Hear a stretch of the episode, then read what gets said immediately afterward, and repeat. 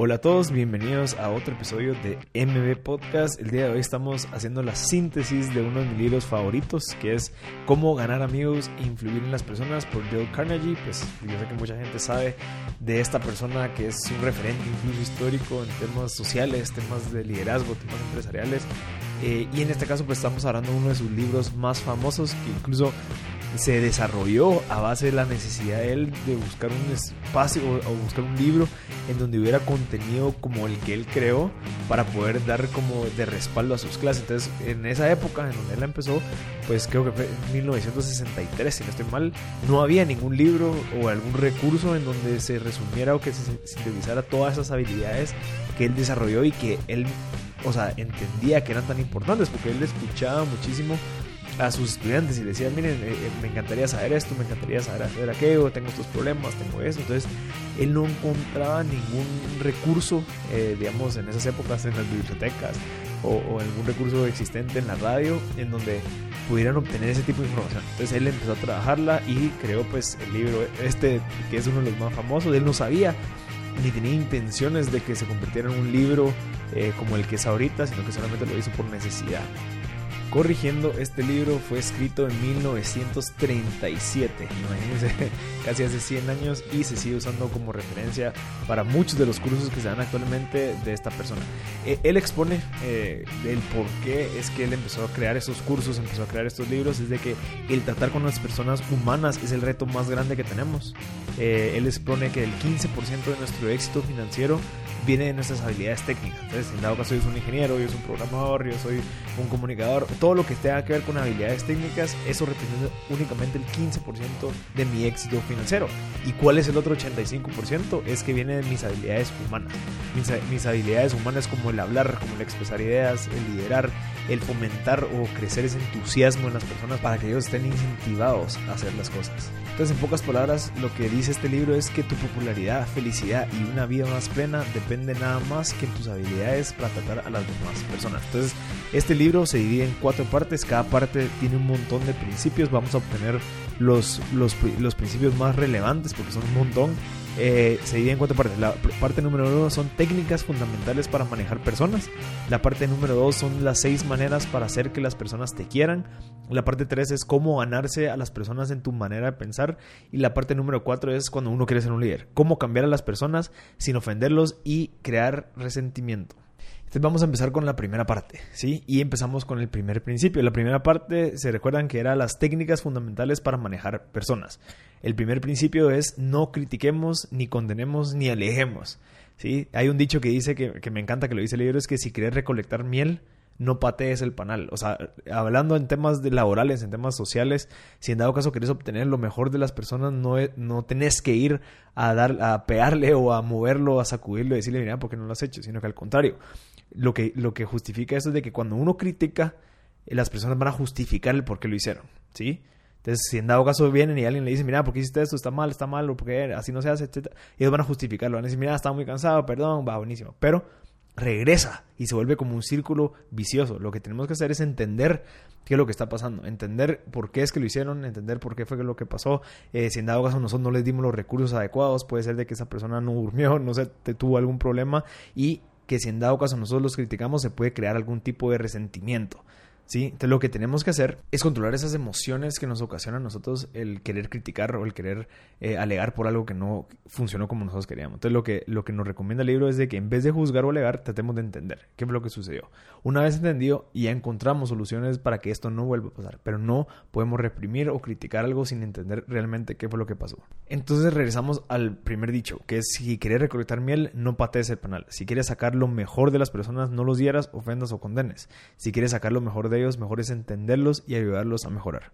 Y entramos al segundo principio de la primera parte, que es apreciar honestamente y sinceramente, que es uno de los grandes secretos para poder tratar a las personas. Porque entendamos, Solo existe una manera en el universo para hacer que las personas quieran hacer algo. No es porque se los digan, no es porque se los ordenen, no es porque los amenaces, sino que es porque ellos quieren hacerlo. O sea, nosotros tenemos que entender eso, tenemos que buscar la manera de poder entrar en su mente y convencerlos a que ellos mismos quieren hacer las cosas que tú quieres que ellos hagan. ¿Y cómo hacemos para lograr que ellos quieren hacer las cosas que nosotros queremos hacer. Lo que tenemos que enfocarnos en es en hacerlos sentir importantes. Si se logra satisfacer esa necesidad que ellos tanto están buscando, ese sentido de apreciación, le puedes pedir cualquier cosa, ya que el deseo de sentirse importante es lo que hace que las personas hagan lo que hacen en la actualidad. En el libro hay una historia increíble, que creo que es una de las historias donde hace referencia a este tema de sentirse importante, ya que habían investigadores y habían aventureros que querían ir a hacer esa travesía a la, a la Antártida, pero obviamente por falta de financiamiento no mucha gente lo podía hacer. Entonces viene un aventurero y dice, bueno, ¿qué pasa si en dado caso yo voy y busco esas personas que me den financiamiento y les ofrezco que cada montaña o volcán que yo encuentre, pues le pondría el nombre de cada persona que nos dé el financiamiento. Fue la única persona que logró obtener ese financiamiento porque encontró exactamente lo que ellos querían, ese sentido de importancia, ese sentido de sentirse apreciado. Nos damos cuenta incluso en la actualidad, cuando hay gente que está buscando llamar la atención, incluso hay gente que hace, se hace sentir víctima, incluso hasta puede llegar a un, a un punto de, de locura que por esa falta de atención, esa falta de sentido de importancia es que ellos empiezan a pensar de esa manera.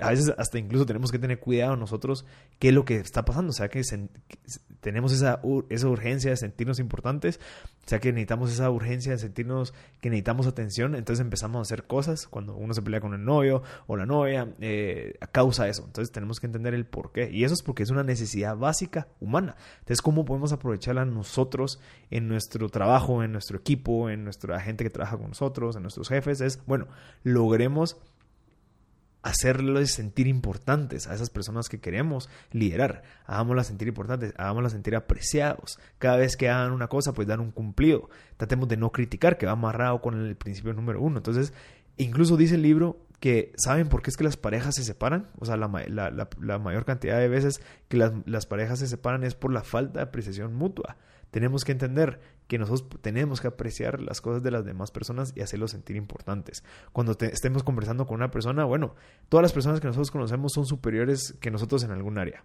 Tenemos que apreciar eso, buscar esas cosas donde ellos son buenos para aprender de ellos y agradecérselos y darles un cumplido. Y así puedes ganarte a esas personas.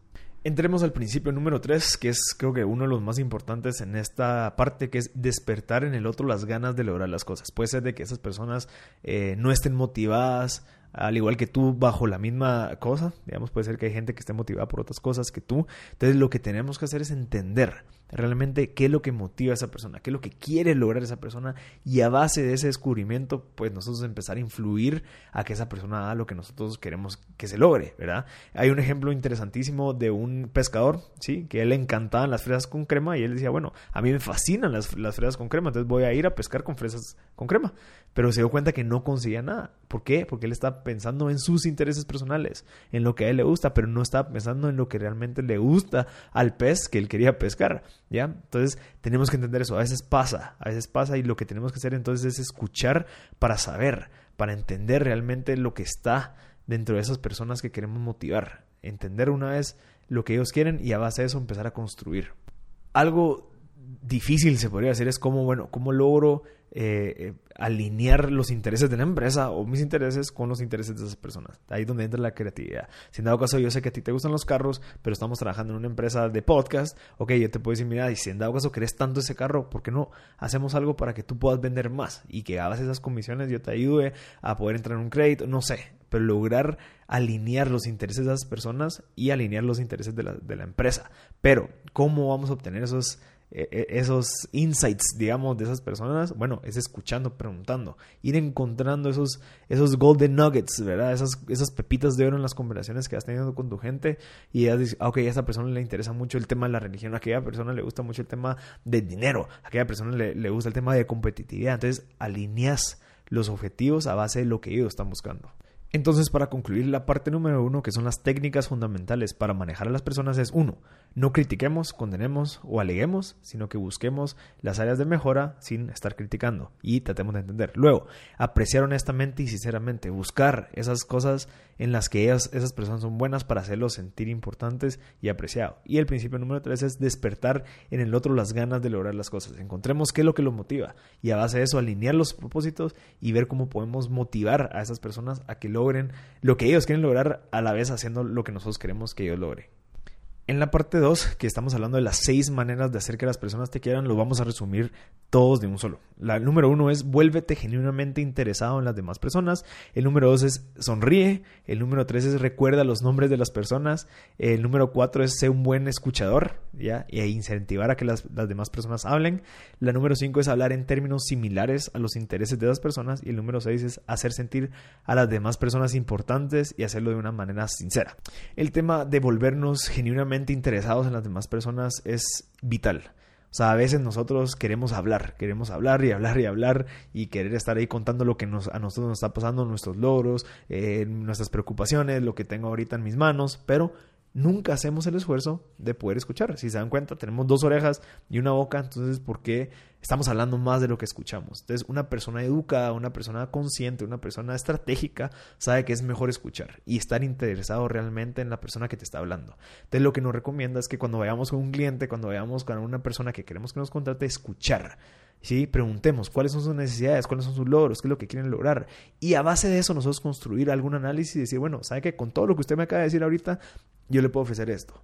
Yo le puedo ofrecer esto porque lo puedo hacer así, así, así. Espero que les guste se dan cuenta la diferencia de llegar a hablar y venderse, venderse, venderse y al final no saber realmente qué es lo que la, otra persona necesita. Incluso cuando estamos con nuestros amigos, a veces te juntas con tus amigos y empiezas a hablar y hasta nos damos cuenta que a veces se tienen sueño, a veces aburren, sacan el celular. Ok, es por eso, exactamente. Porque la gente que no ha leído este libro no, no sabe la importancia de escuchar, de realmente estar interesado y preguntar cosas que creamos que a esas personas les va a gustar platicar. La número dos es sonreír. Si se dan cuenta, las personas más exitosas eh, en temas sociales, en, temas de liderazgo, son las personas que sonríen. Incluso dice que si quieres tener una buena relación con tu familia, una buena empresa, liderar, manejar a las personas, tenés que sonreír. Y si en dado caso es difícil para ti, bueno, tenés que ser consciente que estás trabajando en la sonrisa. Incluso a veces dice que te tenés que obligar a sonreír para ir creando ese hábito. Y si en dado caso te cuesta obligarte a sonreír, eh, lo que te recomienda es silbar tatarear una canción que te haga sentir bien. Pero el hecho que estés sonriendo abre muchas puertas. Incluso ahí dice que hay gente que millonaria que ellos justifican sus millones y su éxito por su sonrisa. El principio número 3 es uno de los más importantes, pero creo que es uno de los más difíciles que yo todavía estoy trabajando, que es recordémonos del nombre de las personas. El libro dice que el nombre de las personas es uno de los sonidos más bonitos que a escuchar en la vida. Si se han dado cuenta, cuando uno está en alguna fiesta o está en algún lugar donde hay mucha bulla, pero escuchan tu nombre o, es, ah, o algo similar suena a tu nombre, tú estás atento de que posiblemente alguien dijo tu nombre y, y puede ser que ni siquiera sea así. Pero en nuestro nombre es algo que es lo que más apreciamos. En nuestro nombre lo que, lo que tenemos que cuidar. Ahí donde entra mucho el tema de orgullo. ¿sí? Entonces, si en dado caso alguien te dice tu nombre, probablemente eh, son 10 personas y uno se recuerda tu nombre, ¿a quién crees que vas a apreciar más? Pues obviamente al que se recuerda tu nombre, al que te saluda con tu nombre. ¿sí? Entonces tenemos que hacer esa habilidad. Lo que nos recomienda es que cuando nosotros vayamos a saludar a personas y nos dicen nuestro nombre, su nombre, bueno, un, un tip es volvérselos a decir, ah, ok, sin dado caso yo me llamo Marcelo, mucho gusto Marcel, tú le dices, ok, mucho gusto Marcel, qué gustazo conocerte, eh, pero tratar de repetir el nombre. Y si en dado caso es una persona y se voltea, pues lo mejor que, que, puede hacer es apuntarlo, porque es bien difícil, ya que cuando te toca conocer a 10 personas, pues obviamente es difícil. Pero eh, nos recomienda que hagamos el esfuerzo en recordarnos.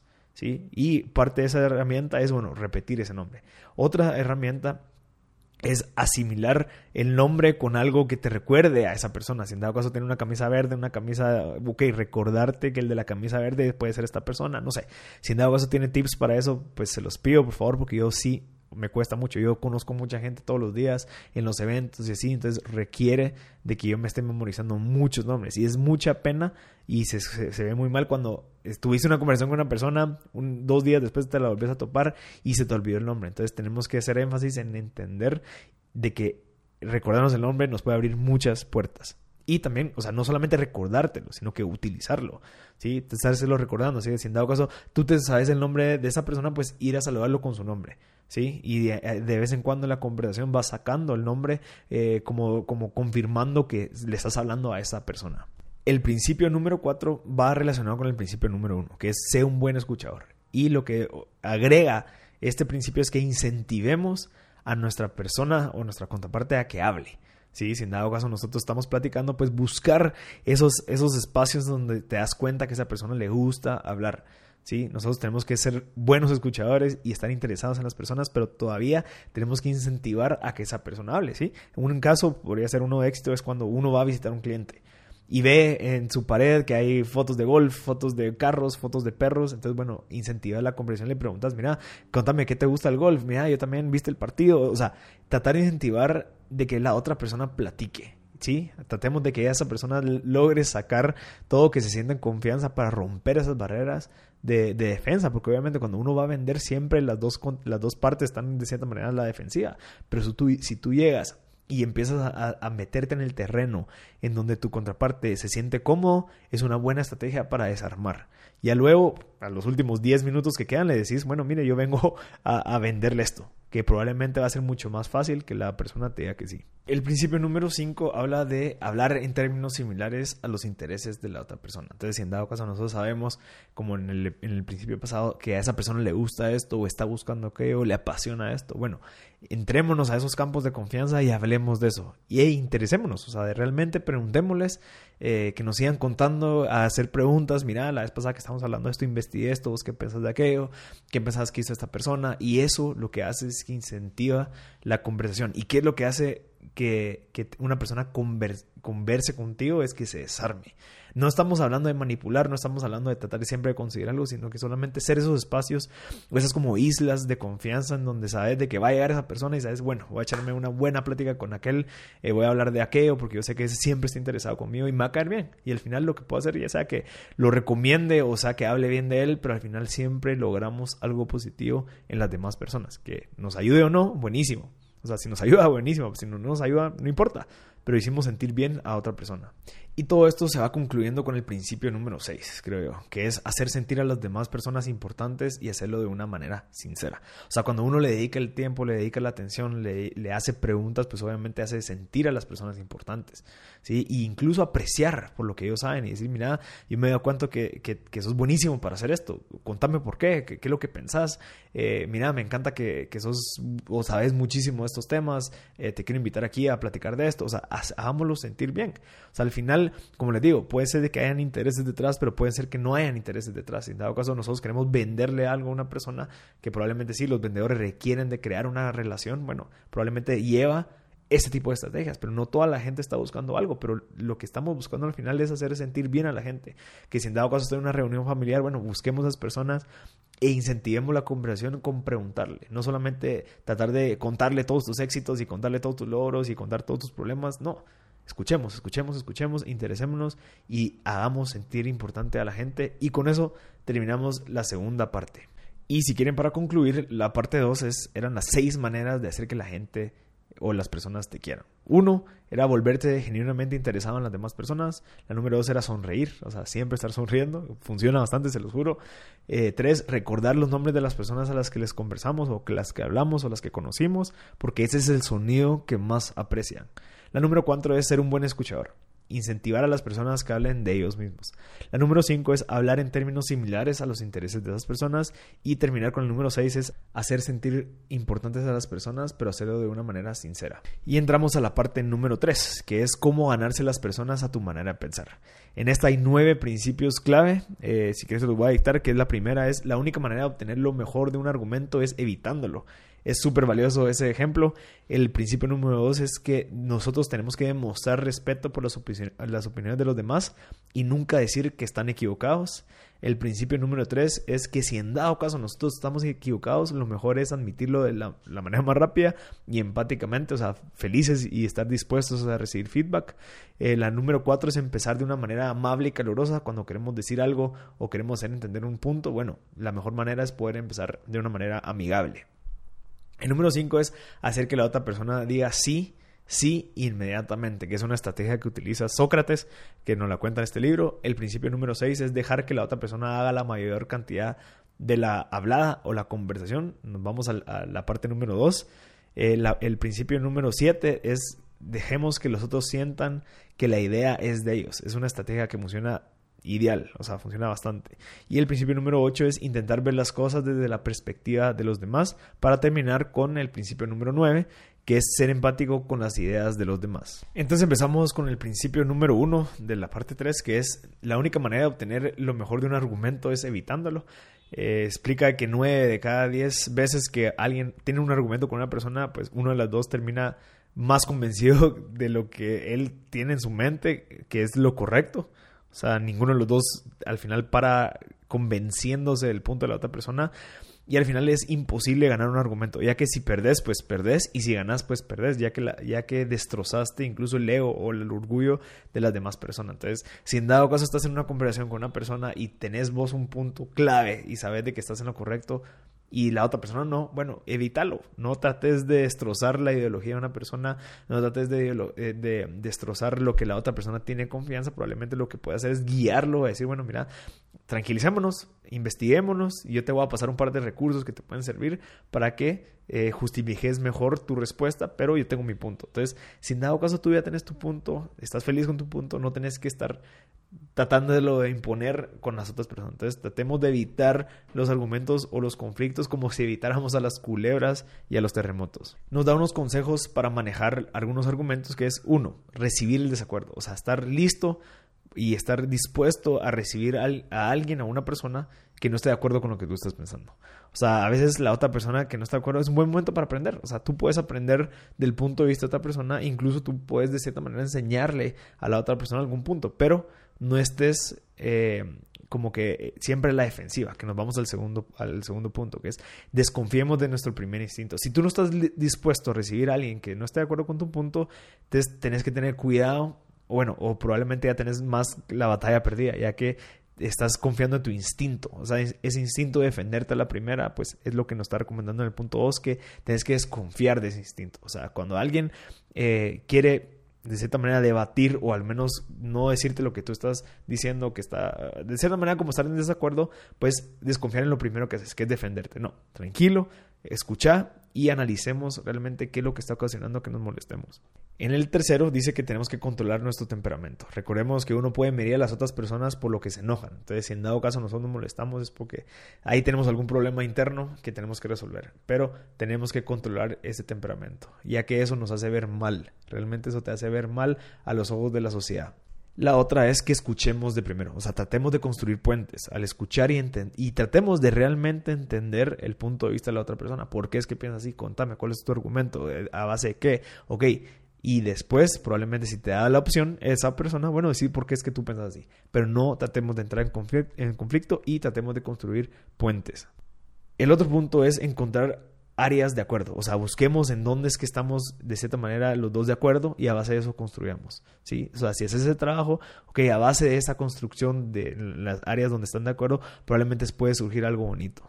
La otra es que seamos honestos. Si realmente sabes que cometiste un error, si sabes que cometiste algo o dijiste algo que no, decirlo. ¿sí? Mientras más antes, mejor.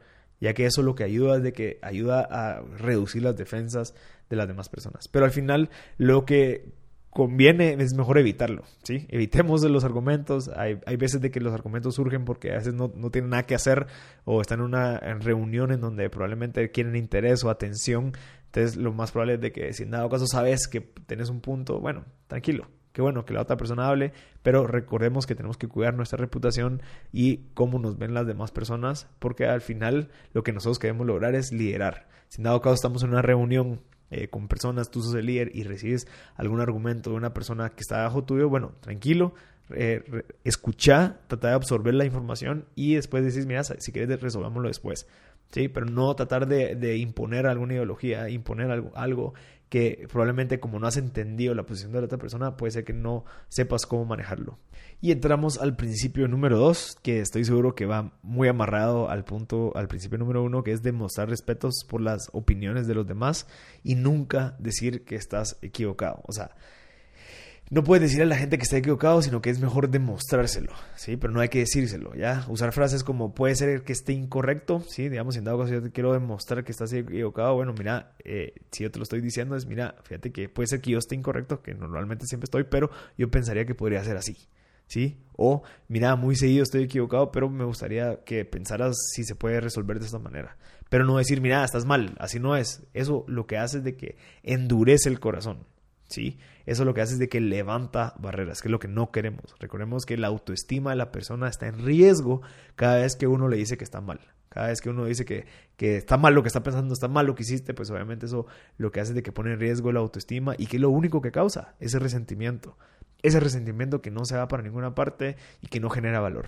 Recordémonos que tenemos que ser diplomáticos. Recordémonos que estamos tratando con personas, criaturas eh, emocionales. No estamos, eh, no estamos tratando con criaturas lógicas, sino que estamos manejando personas que tienen muchas emociones, que están pasando por muchas cosas y que si nosotros le agregamos algo más, tal vez probablemente negativo a sus vidas, puede ser de que solo se cree ese resentimiento que no queremos. El principio número cuatro, que rapidito, es si en dado caso estás equivocado, lo mejor es admitirlo rápido y empáticamente. O sea, si en dado caso sabes que cometiste un error, no esperar a más tiempo, de un solo. En ese momento decir, mira, sí, yo cometí el error y lo voy a resolver de esta manera. Yo cometí el error porque yo vi esto y esto y esto, no vi aquello, entonces si en dado caso cometí o ofendí a alguien, pues esto es lo que pasa. Entonces tratemos de resolver esos errores lo más rápido posible y lo mejor que podemos hacerlo es admitir que nosotros tal vez no teníamos la información adecuada, tal vez cometimos una decisión a base de instinto que probablemente no era lo más conveniente, pero aceptarlo rápido y no esperar a que pase más tiempo y que alguien más te lo diga. El principio número cuatro es empezar de una manera amable y calurosa. Hay un dicho interesante que es una gota de miel captura más moscas que un galón de porquería.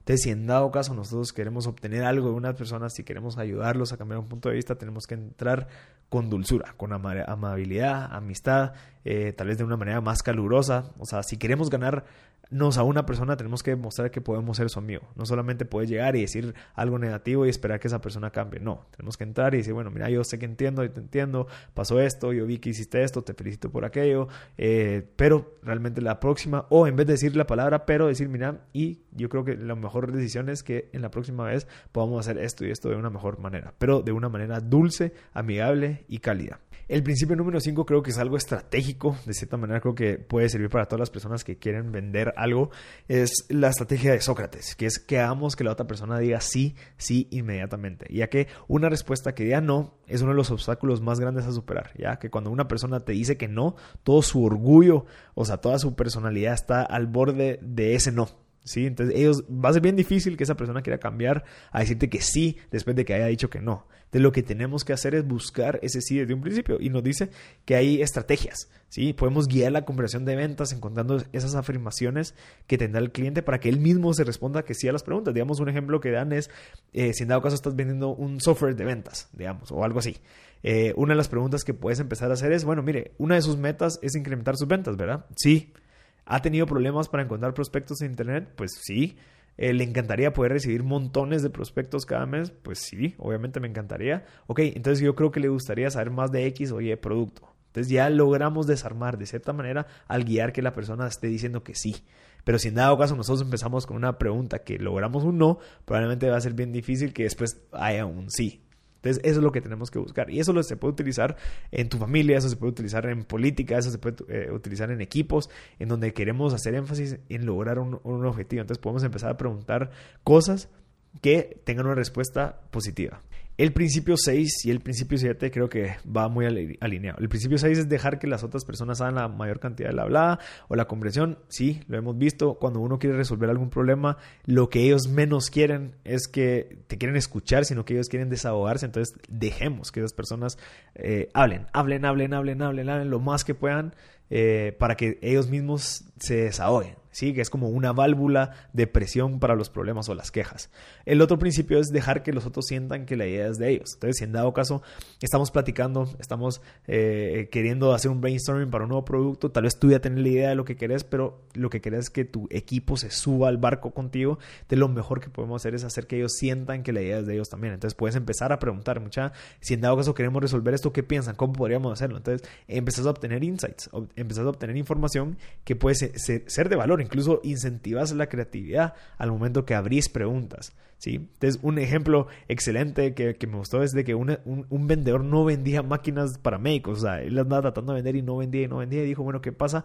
Si en dado caso invito a un médico y le digo que me ayude a resolver un problema que tengo en esta máquina, que probablemente se me arruinó, entonces no sé cómo resolverlo. Entonces, al invitar al médico, que ese médico tenía experiencia, vio la máquina, la, arregló y dijo, mira, sí, me interesa, la, me interesa comprarla porque él se sintió parte de la solución de esa máquina. Entonces, al involucrar a las personas dentro del equipo, al involucrar a las personas dentro, de, a nuestros propios clientes a, resolver algo, es más fácil que ellos se desarmen, es más fácil que ellos quieran apoyarte. Ya nos damos cuenta de este ejemplo en donde el doctor vino y arregló la máquina y paró comprando una. Recordémonos que no estamos buscando el crédito personal, lo que estamos buscando son resultados. Entonces dejemos que ellos mismos se vendan, a ellos mismos.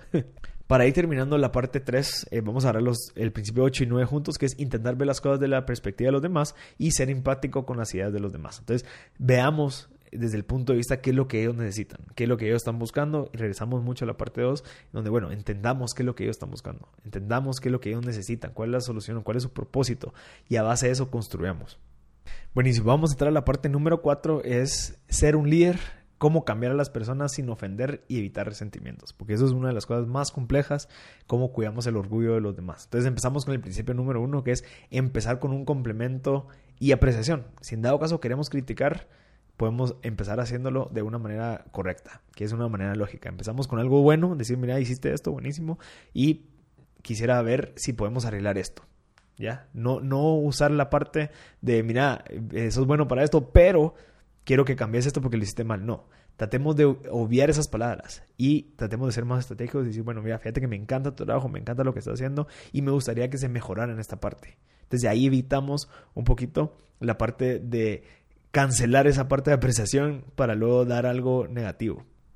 El principio número dos es llamar la atención de los demás, de sus errores, digamos, a los demás de sus errores de una manera indirecta. O sea, hacer lo posible de, de hacer, como que demostrar un error que se cometió sin hacer sentir a la persona como que si la estás corrigiendo directamente. Se pueden utilizar ejemplos, se pueden utilizar maneras de, de mejorar las cosas, tal vez algún nuevo reglamento, alguna algo que no sea directamente al ego de la persona, sino que sea un ejemplo que pueda funcionar para que esa persona misma se dé cuenta. El principio número tres creo que es uno de mis favoritos, que es hablar de tus errores de primero antes de criticar a la otra persona. Usa el ejemplo de un jefe que tenía una secretaria a la que la secretaria le trabajaba cartas para que él las mandara. Él al revisar las cartas encontraba que había muchos errores, entonces él tenía que arreglarlas. Luego de dos, tres semanas que, que esa persona pues seguía mandando cartas así, él fue, fue y le dijo, mira, fíjate que yo tuve estos errores de primero. O sea, yo cuando trabajaba mis cartas tuve estos errores y lo que hice fue mejorar al leer estos libros, trabajar estos ejercicios y lo que hice fue que reduje la cantidad de errores gramaticales y de ortografía que yo tenía cuando estaba haciendo ese mismo trabajo. Entonces te recomiendo que puedas leer estos libros, te los tengo aquí y espero que te sirvan. Lo que logró fue que esa persona nunca se ofendiera, nunca hubiera resentimiento, solamente fue, mira, yo ya lo hice, me pasa lo mismo, pero yo lo mejoré así, entonces te lo recomiendo. Esa persona obviamente mejoró y nunca tuvo ese resentimiento, que es lo que tanto tenemos que evitar. En el principio número cuatro es hacer preguntas en vez de dar órdenes. Entonces, la gente no quiere recibir órdenes, ¿se dan cuenta? O sea, hay gente que le toca recibir órdenes, pero, pero nunca estás feliz. Entonces, si en dado caso nosotros podemos hacerte la vida un poquito más fácil, es bueno, sugiramos y no demos órdenes. Entonces, en vez de decir, hace esto, hace aquello, mejor hay que decir, mira, ¿por qué no probamos hacer esto? ¿Por qué no probas hacer esto? ¿Qué pensás de esto? Incluso lo que hace es de que esas personas, incluso ellos puedan proponer una solución. ¿sí? ellos pueden aprender de sus errores y ellos pueden incluso tener una iniciativa a mejorar las cosas. Entonces, respetando el orgullo, incrementamos la creatividad, ya que ellos se animan a cooperar y empezar a dar feedback de algunas partes del proceso que podrían ser eh, necesarias, ya que ellos tienen esa vista o ese, ese contacto con el consumidor. Pero si en dado caso llegamos y mira, así se tiene que hacer, pues estamos limitando eso. Principio número 5, regresamos, eh, estamos eh, recordémonos que estamos tratando con, criaturas emocionales, ¿sí? No lógicas. Entonces, el principio número 5 es dejar que los demás salven su orgullo. Entonces, hay un dicho que dice, despedir empleados no es divertido y que te despidan es peor. o sea, lo que, lo que importa no es lo que yo pienso, sino que lo que él piensa de él. Entonces, nosotros tenemos que cuidar su orgullo, tenemos que cuidar la dignidad de las personas. Entonces, ¿cómo podemos hacer las cosas? Si en dado caso toca despedir un empleado, pues hagámoslo tranquilo, agradezcámosle, hagámoslo todo lo más eh, tranquilos posibles para evitar que esa persona pueda mm, eh, dañar su orgullo y dañar su dignidad. El principio número 6 habla de felicitar cualquier pequeña mejora y admirar cada mejora. Entonces lo que, lo que logramos es que al felicitar públicamente cualquier mejora hará que la otra persona esté motivada a seguir mejorando. Entonces usemos la felicitación en vez de la crítica. Cuando el criticismo es bajo y las felicitaciones son altas, las buenas cosas de las personas se ven reforzadas y las malas se van desapareciendo. Entonces seamos conscientes de eso y tratemos de eh, felicitar en público y, y, que esa persona, ese estándar de lo que él puede dar de resultado, pues cada vez vaya subiendo porque como lo estás felicitando y esperas a que esa persona quiera mantener ese ritmo, pues lo va a lograr. Incluso puede ser que sean tesoros que ellos ni siquiera saben que tienen, pero cuando tú los felicitas, hasta ellos mismos se pueden transformar. Así que las habilidades se debilitan bajo la crítica, mientras que se fortalecen cuando los aprecias. El principio número 7 es darle una buena reputación a las personas para que tengan que vivirla. Entonces, darle una reputación a las personas es algo interesante, ya que si en dado caso nosotros respetamos a las personas por alguna habilidad y le creamos una reputación, nunca van a querer quedar mal. Van a querer mantener esa reputación, pase lo que pase. Entonces, estos fueron uno de los principios de la parte número 4. Les recuerdo que hay cuatro partes interesantísimas. La parte número 1 son técnicas fundamentales para manejar personas. La parte número 2 eran seis maneras de hacer que las personas te quieran. Parte 3 es cómo ganarte a las personas a tu manera de pensar. Y parte 4 es ser un líder. Cómo cambiar a las personas sin ofender y evitar resentimiento. Entonces, espero que les haya gustado este libro. Este libro de cómo ganar amigos e influir en las personas por Bill Carnegie. Eh, sí, se lo recomiendo leerlo. Hay muchísima información, hay muchísimos ejemplos que vale la pena que los analicen y los vean cómo los pueden aplicar al día al día, pero creo que esto es clave. ¿sí? Estas habilidades me han ayudado a mí a conseguir un montón de cosas, man. Estoy seguro que casi esas habilidades representan cabal, como dice el libro, el 85% de mi éxito financiero, porque yo lo he logrado desarrollar. Este libro probablemente lo he leído unas cuatro veces, porque cada vez vas obteniendo insights diferentes en diferentes situaciones de tu vida, entonces se lo recomiendo muchísimo. Espero que les guste, les recuerdo que si en dado caso quieren seguir obteniendo los apuntes, quieren seguir obteniendo información, suscríbanse al mailing en www.mbpodcast.net y les estaré llegando los apuntes, va a estar llegando mailings semanales, van a estar llegando resúmenes de podcast que estoy haciendo, incluso más contenido valioso. Así que de verdad espero que les haya gustado, les recomiendo que lo lean y sigan escuchando MB Podcast.